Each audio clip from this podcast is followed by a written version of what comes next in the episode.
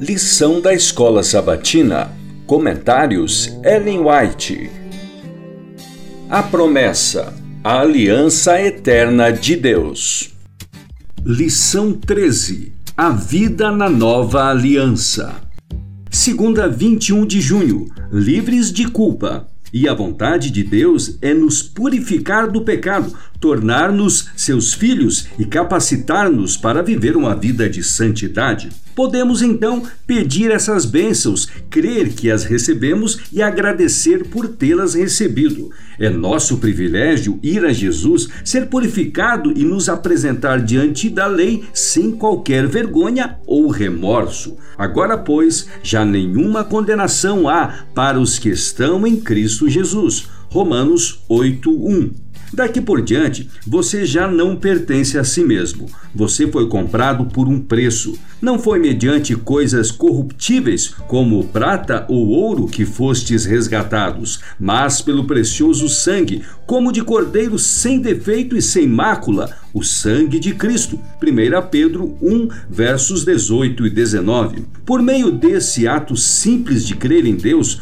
o Espírito Santo gerou uma nova vida em seu coração. Agora você é uma criança nascida na família de Deus e ele ama você como ama seu filho. Caminho a Cristo, página 51.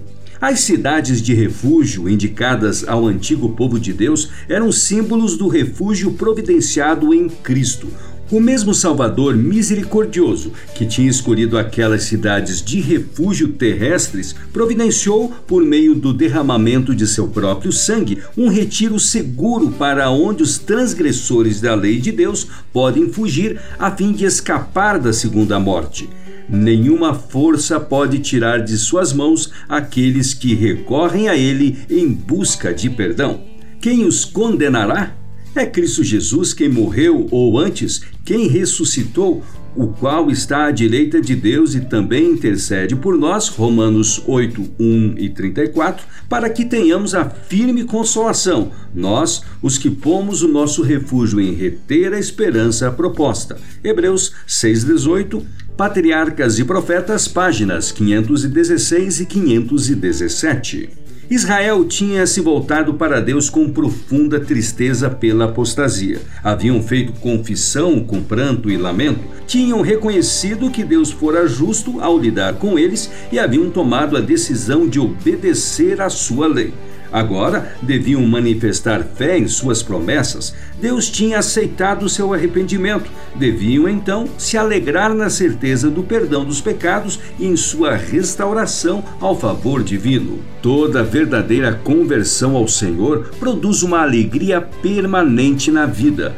Quando um pecador se rende à influência do Espírito Santo, vê sua própria culpa e mácula em contraste com a santidade do grande examinador dos corações. Ele se vê condenado como transgressor.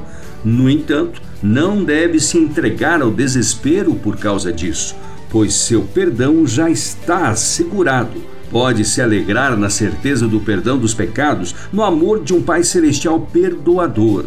A glória de Deus é envolver os seres humanos pecadores e arrependidos nos braços de seu amor. É tratar suas feridas, purificá-los do pecado e vesti-los com as vestes da salvação. Profetas e Reis, páginas 667 a 669.